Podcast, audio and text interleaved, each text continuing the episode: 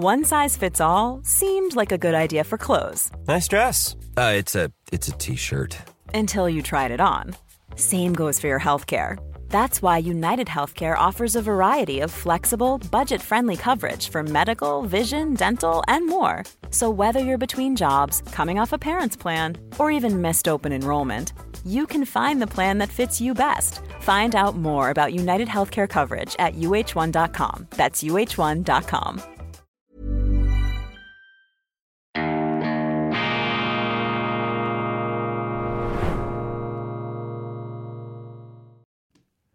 Grüezi miteinander, ganz herzlich willkommen und einen wunderschönen, entspannten guten Morgen, meine sehr verehrten Damen und Herren, liebe Freunde, vor allem in Deutschland und in Österreich. Ich begrüße Sie mit Freude, ja mit Begeisterung zur internationalen Ausgabe von Weltwoche Daily, die andere Sicht, unabhängig, kritisch, gut gelaunt am Dienstag, dem 30. Januar 2024. Diese Sendung hat für mich Suchtcharakter.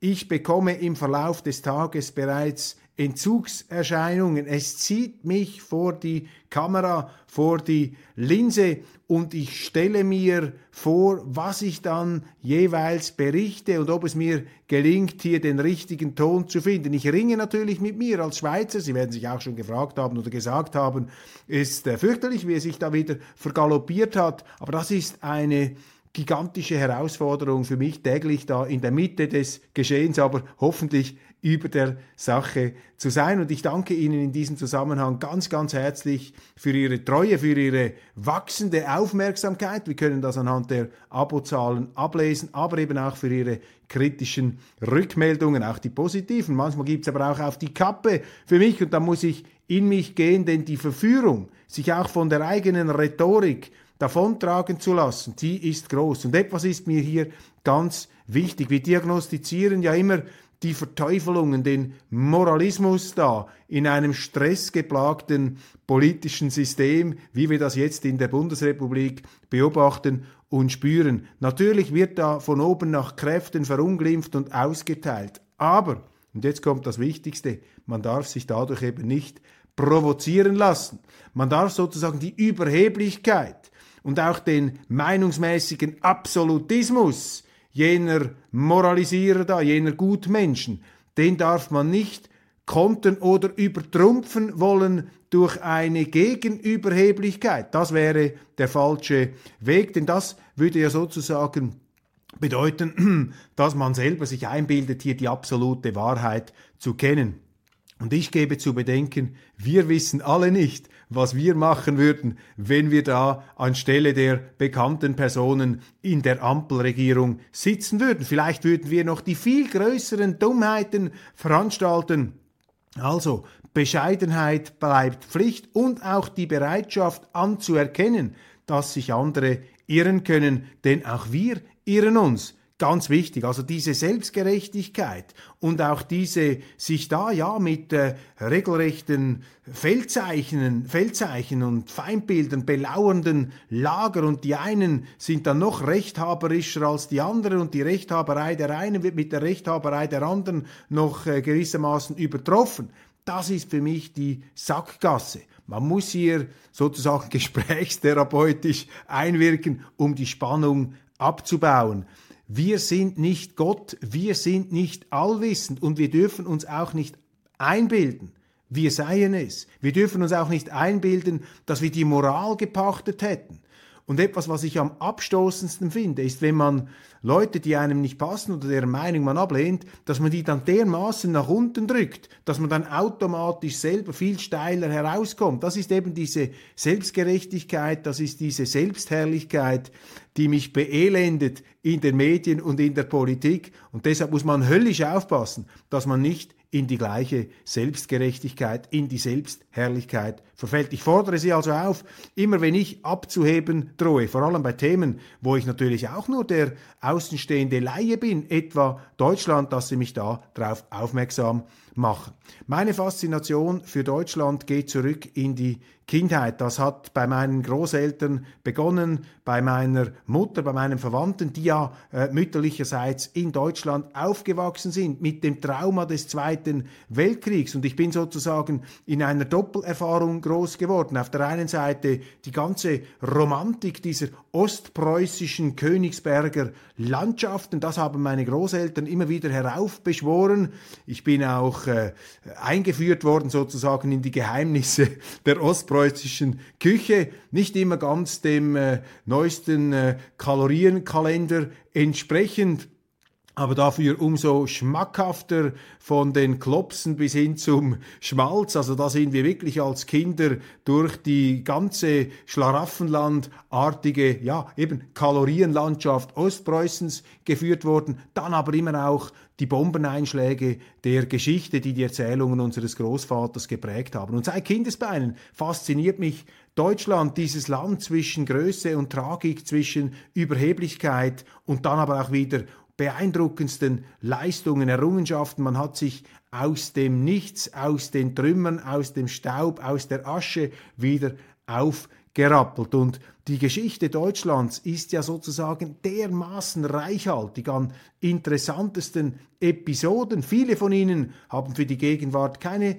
ähm, Bedeutung mehr, wenn sie sich zum Beispiel mit einem Otto dem Großen auseinandersetzen oder den Königen der Sachsen aus der Mittelalterszeit dann ist das jetzt nicht unbedingt als Leistungsauftrag an die heutigen ähm, Politiker zu verstehen, aber es ist doch beeindruckend, beeindruckend immer wieder zu erfahren, was da für ein Resonanzkörper äh, letztlich ähm, mitschwingt. Und natürlich auch die Abgründe, die Hybris, die Verblendung der Macht und das blinde Vertrauen der Politiker in andere Politiker und auch der Deutschen, die es dann zugelassen haben, vermutlich auch nicht äh, das Schlimmste annehmend, ähm, einer Regierung die Macht in einem Ausmaß anzuvertrauen, die dann am Schluss nicht nur gegen die Deutschen, sondern auch gegen ja, fast alle Völker auf der Welt sich ausgetobt hat.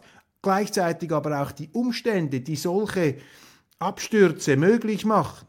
Und wenn es für mich eine Botschaft gibt aus der deutschen Geschichte, dann eben die, der Demut, dass man immer schön auf dem Boden bleiben muss und sich ja nie einbilden darf, man sei dann selber immun gewesen, gefeit gewesen vor diesen Abgründen, vor diesen Abstürzen. Dieser selbstgerechte, rückwirkende Moralismus ist für mich eben auch ein Problem, denn er befördert nur die äh, ja, Betriebsblindheit. Man sieht dann nur noch seinen eigenen ja, Schrebergarten der Überzeugungen oder der eigenen Moral, sozusagen die eigenen vier Wände, die eigene Schublade und alles, was draußen liegt, kann dann nur noch mit Vokabeln der Verteufelung und der Diffamierung ähm, gewissermaßen beschrieben und wahrgenommen werden. Deutschland also für mich immer ein aufwühlendes Thema, ein Thema, mit dem ich mich äh, nach wie vor intensiv und vermute intensiver äh, jeden Tag äh, beschäftige. Und wenn ich die Szenerie heute anschaue und meinen Eindruck da, auch äh, zum Teil hin und her geworfen in einem Wechselbad der Emotionen von den verschiedenen Schauplätzen, an denen ich mich bewegt habe, wenn ich da so ein Zwischenfazit ziehe, dann muss ich doch in aller schweizerischen Gelassenheit festhalten, das, was wir jetzt beobachten, ist auch nichts Neues unter der Sonne. Überhaupt nichts Neues unter der Sonne. Auch kein Anlass zur Verzweiflung oder zum spektakulären Melodrama, zur, äh, zum hysterischen Gezeter, weder von der einen noch von der anderen Seite. Was beobachten wir in Deutschland? Wir beobachten in Deutschland einfach das Grounding einer letztlich sozialistischen Politik, die davon ausgegangen ist, du kannst jedes Problem mit Geld zuschütten. Man muss nicht mehr arbeiten, man muss nicht mehr leisten, man muss nicht mehr auf die Rechnungen schauen, auf die Konten, man kann die Kohle einfach zum Fenster rauswerfen und weil es unangenehm ist, die Probleme anzusprechen, ja, versuchen wir sie zu versenken, versuchen wir sie zu ertränken, versuchen wir die Leute einzulullen unter dem warmen Geldregen da aus der Zentrale, den man sich eigentlich gar nicht leisten kann. Viele, ähm, alle, die meisten, ja, alle letztlich äh, der Irrtümer, die jetzt aufbrechen, die sich den Leuten jetzt ins Bewusstsein drängen, sind letztlich äh, ja aus dieser ja sozialistisch verwahrlosten Einstellung heraus gekommen. Aufgrund von Maßnahmen und auch vielleicht politischen Grundorientierungen, von denen man ja weiß, dass sie nicht funktionieren. Weiß doch jeder Deutsche, dass du nicht beliebig viel Geld ausgeben kannst. Weiß doch jeder Deutsche, dass es vermutlich nicht das Vernünftigste ist, wenn man jetzt mit Russland wieder in einen Krieg zieht und auch wenn es nur ein Stellvertreterkrieg ist, wo Deutschland die Waffen und die Panzer liefert und wenn es da nach der Auffassung von einigen Leuten in Berlin geht, auch noch mit Marschflugkörpern und Mittelstreckenraketen das weiß doch im Grunde jedes Kind, dass das nicht funktionieren kann. Da müssen sie schon schulisch verbildet sein, um hier sozusagen einen höheren Sinn noch zu erkennen. Also der Common Sense, der gesunde Menschenverstand, der hat den Leuten ja schon längst eingegeben, was es nicht, ähm, was nicht funktioniert, was nicht läuft. Und dass die Regierung dass die äh, Scholzens und Habecks und Lindners und Baerbocks und wie sie alle heißen, dass die nicht freiwillig zugeben, ja Freunde, wir haben uns geirrt, wir haben uns vergaloppiert, das ist ja auch nichts Verwunderlicheres, nichts Verwunderliches. Sie können von einer scheiternden Regierung oder von einem scheiternden Politiker gar nicht erwarten, dass er sein Scheitern einsieht. Manchmal sehen Sie es, aber meistens sehen Sie es nicht, verdrängen Sie es und es würde auch das One size fits all seemed like a good idea for clothes. Nice dress. Uh, it's a it's a t-shirt. Until you tried it on. Same goes for your healthcare. That's why United Healthcare offers a variety of flexible, budget-friendly coverage for medical, vision, dental, and more. So whether you're between jobs, coming off a parent's plan, or even missed open enrollment, you can find the plan that fits you best. Find out more about United Healthcare coverage at uh1.com. That's uh1.com. Hey, it's Ryan Reynolds, and I'm here with Keith, co star of my upcoming film, If, only in theaters, May 17th. Do you want to tell people the big news?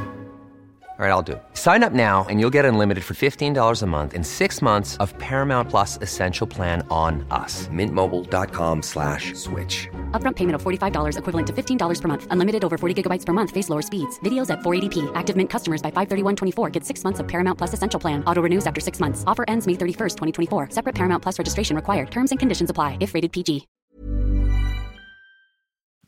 Menschenmögliche vielleicht übersteigen, wenn sie in so einer Stresssituation äh, dann auch noch zugeben müssten, dass sie auf der ganzen Linie geirrt haben.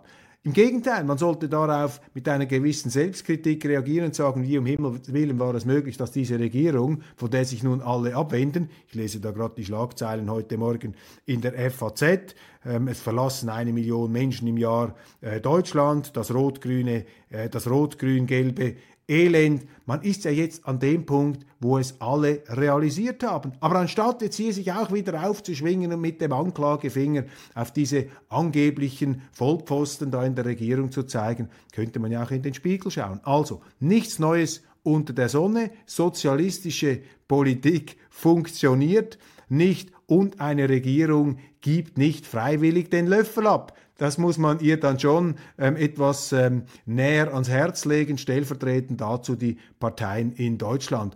Und dass sich etwas ändert, das merken Sie. Das merken Sie auch in der Parteienlandschaft. Ich meine, es gibt doch so viele Hoffnungszeichen. Nehmen Sie eine AfD, die ja ganz massiv verteufelt wird, über die man gar nichts Positives sagen darf, weil sie dann sofort gecancelt werden. Aber wo werden sie eigentlich gecancelt? Sie werden höchstens dort gecancelt, wo so, wieso niemand mehr hinhört und niemand mehr hinschaut. Also Sie haben eine Oppositionspartei, die sich gegen ein Stahlgewitter der Anfeindungen äh, nicht unterkriegen lässt und immer noch sozusagen wacker das Haupt erhebt und sich äh, im Grunde gar nicht retten kann vor all der Zustimmung von den Beitritten und so weiter, die sie bekommt. Sie haben eine, eine neue Partei auf der linken Seite, das Bündnis Sarah Wagenknecht, das mit einer klassischen linken Wirtschaftspolitik antritt, aber mit äh, anderen Ansätzen jetzt als im linken Milieu üblich in der Migrations- und auch in der Außenpolitik. Das ist doch auch interessant und sie haben im mittigeren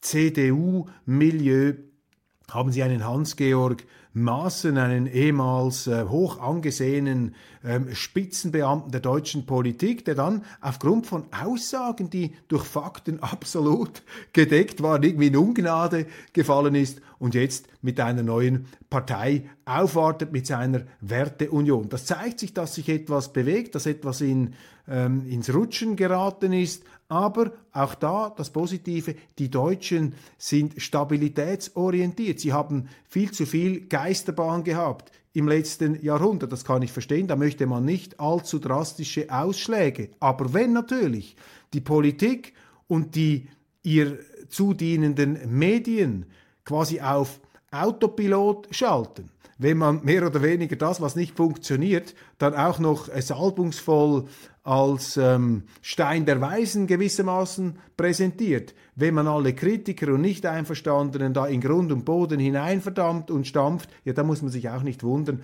wenn eben die Alternative, wenn die Kritiker ganz massiven Zuspruch erhalten. Und das hat noch nie funktioniert in einer Demokratie, wenn man sich da abbetoniert, abpanzert, wenn sie Brandmauern aufziehen. Das sind alles Verzweiflungsmanöver, genauso wie diese Lauschangriffe irgendeines Korrektivs, das da mit Millionen ähm, finanziert wird, das sind nicht nachhaltige Lösungen. So, so unangenehm, so unangenehm natürlich die damit verbundene Stimmung auch sein kann. Nehmen Sie die Migrationsproblematik. Natürlich auch da türmen sich extreme Probleme an. Die Migration ist ja in vielerlei Hinsicht auch die Mutter aller Probleme. Aber es sind eben Probleme, die man lösen kann. Es sind logistische Probleme. Und man darf sich nicht einreden lassen, dass es unmöglich sei, die ganze Sache in den Griff zu bekommen. Diese Abgesänge, diese Litaneien, ähm, die sind auch historisch widerlegt. Natürlich können sie die Probleme lösen, aber man muss zuerst einmal bereit sein, diese Probleme zu erkennen. Und für mich hat natürlich auch diese ganze Migrationsmisere denn niemand gegen Migration. Sie, Sie, haben in jedem Land Migration. Deutschland ist ein über Jahrhunderte äh, gesehen äh, Durchmarschgebiet von Zivilisationen und Armeen gewesen, ein polyglotter Staat, äh, ironischerweise oder tragischerweise eben gar nie so nationalistisch, wie es dann eben in dieser äh, Höllenabsturzzeit von 33 bis 45 überinszeniert wurde. Ich will das jetzt nicht verharmlosen, was da passiert ist, aber sie haben in Deutschland immer eine große ähm, Durchmischung gehabt von Völkerschaften. Das ist auch gut so, aber wenn eben die die Dimension, wenn sozusagen das Maß nicht mehr stimmt, ja, wenn eben das Unmaß herrscht, dann bekommen sie Probleme. Und natürlich versuchen die Verantwortlichen den Deckel draufzuhalten. Die Medien, die sowieso nicht mit äh, großer Selbstkritik begabt sind, die machen dann auch noch mit. Aber das Ganze bricht dann ein, bricht zusammen. Und ich habe vollstes Vertrauen, meine Damen und Herren, dass diese Gärungsprozesse, dieses brodelnde Unbehagen, dass sich das am Schluss zu einer segensreichen und positiven, fruchtbaren Umbesinnung und auch Umjustierung in der politischen Landschaft entwickelt. Daran gibt es für mich keinen Zweifel. Ich habe da natürlich auch das Vertrauen, dass eben Völker, die äh, ganz extreme historische Erfahrungen gemacht haben, dass die ein inneres ähm, Alarmsystem haben, dass sie es eben nicht so weit kommen lassen. Natürlich ist auch das Gezeter und auch die ganze Hysterie, die wir zum Teil beobachten, auch ein Teil dieses Frühwarnsystems. Darum darf man sich auch nicht darüber einfach nur lustig machen. Aber am Schluss wird hier eine pragmatische, wird hier ein pragmatischer Kompromiss, ein Mittelweg gefunden werden. Man wird eine neue Regierung haben, man wird neue Leute ausprobieren und schauen, ob sie, wenn sie gewogen werden, sich wie die Ampel als zu leicht erweisen oder eben nicht. Kurzum, meine Damen und Herren, lassen Sie sich da nicht einlullen von den Cassandras oder von den Moralisten auf der Gegenseite, die die Überheblichkeit, die Arroganz und diese schneidige Verachtung auch gegenüber dem Wähler durch eine noch eloquentere Verachtung von der Gegenseite dazu überbieten versuchen. es wird sich einiges ändern. Schauen wir einen Moment in die Vereinigten Staaten von Amerika. Auch dort könnte es, denn, könnte es denn sehr schnell gehen. Die Amerikaner haben die genau gleichen Probleme wie die Deutschen unter der Regierung Biden. Biden versucht zwar jetzt mit Händen und Füßen, sofern ihm das bewusst ist, diese Migrationsproblematik, um nur ein Beispiel zu nehmen, diese Migrationsproblematik etwas abzufedern, abzudämpfen, aber äh, die Glaubwürdigkeit ist weg, weil sie da einfach im Süden mehr oder weniger die Grenzen aufgemacht haben. Da sind so viele Leute hineingeströmt und jetzt äh, glauben natürlich die Wähler in den USA zu Recht nicht mehr, was ihnen da aus Washington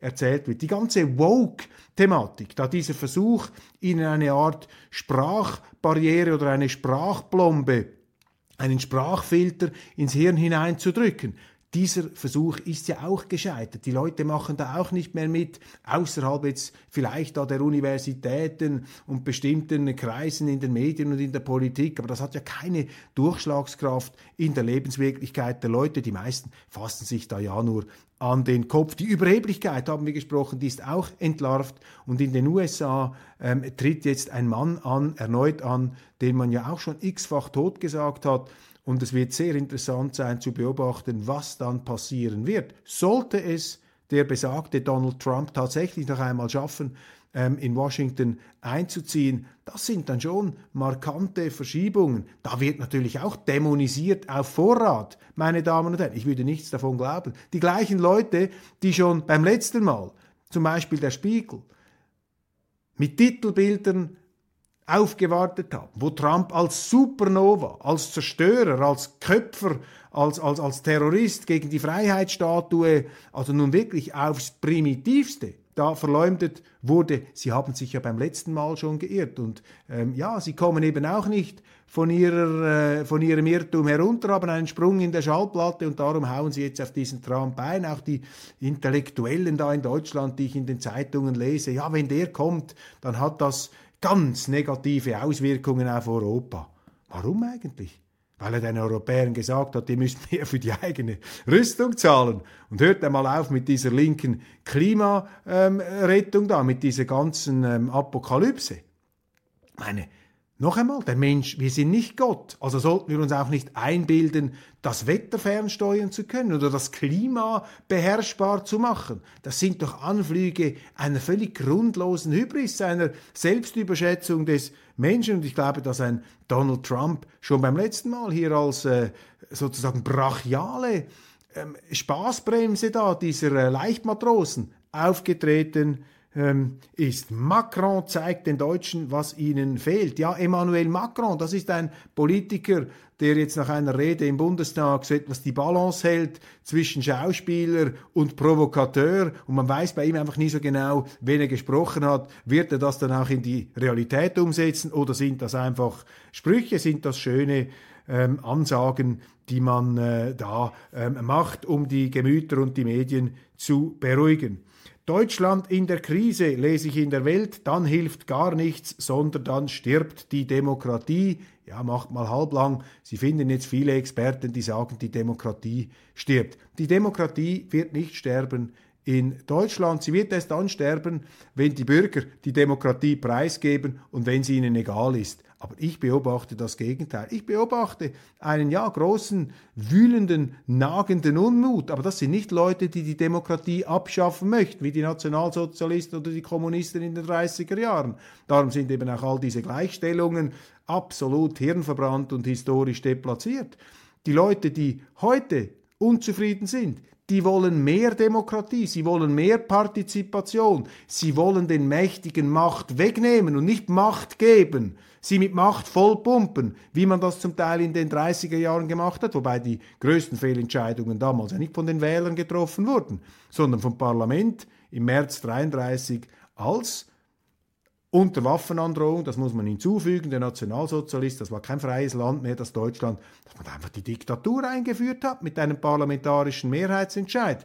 Deswegen darf man nicht die parlamentarische, die parlamentarische Demokratie abschaffen. Man soll auch aufhören, hier immer wieder den Deutschen Vorwürfe zu machen für etwas, was historisch genauer analysiert einfach nicht zutrifft. Und dann zahlt Lindner Millionen für einen Unternehmensberater. Ja, der Christian Lindner, er kann einem fast schon leid tun. Der Mann, der mit seinem ganzen rhetorischen Strahlglanz sozusagen, ja, tatsächlich wie ein antiker Gott der eigenen Einbildung auftritt, sozusagen die Unfehlbarkeit markiert.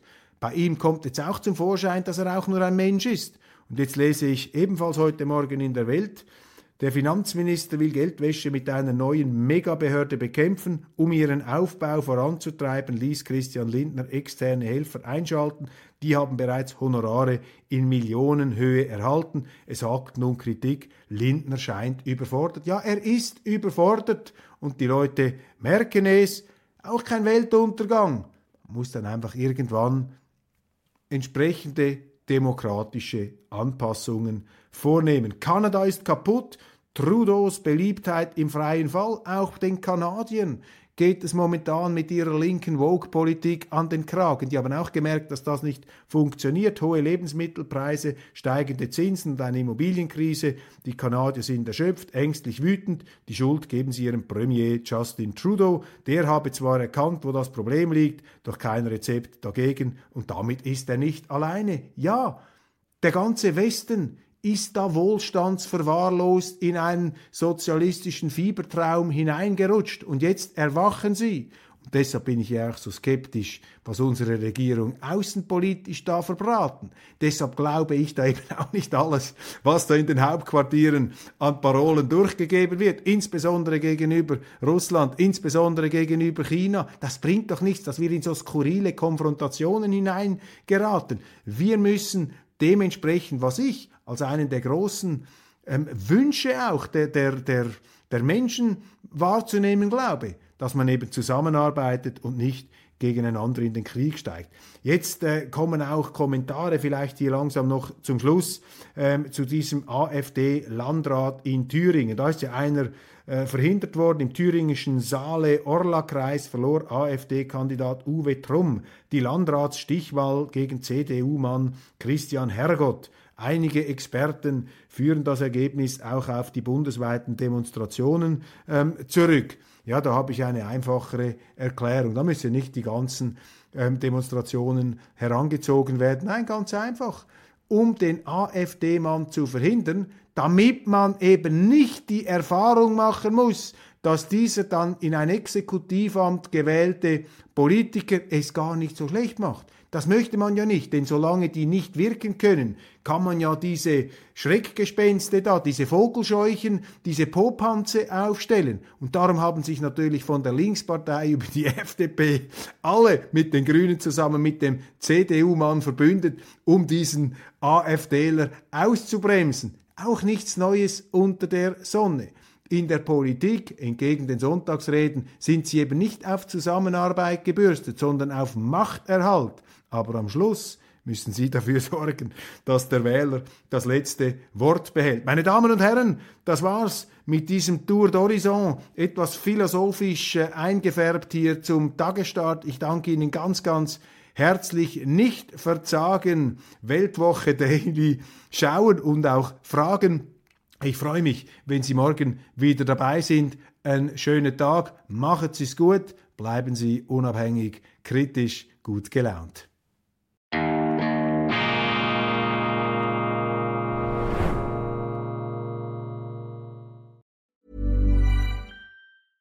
The secret to summer ready skin is here. Osea's number one best selling Andaria algae body oil, clinically proven to instantly improve skin elasticity and transform dry skin to silky, soft, and unbelievably glowing. Its signature scent of freshly squeezed grapefruit, cypress, and mango mandarin transports you to sun kissed summer days. Get healthy, glowing skin for summer with clean vegan skincare from Osea. Get 10% off your first order site wide with code GLOW at OseaMalibu.com.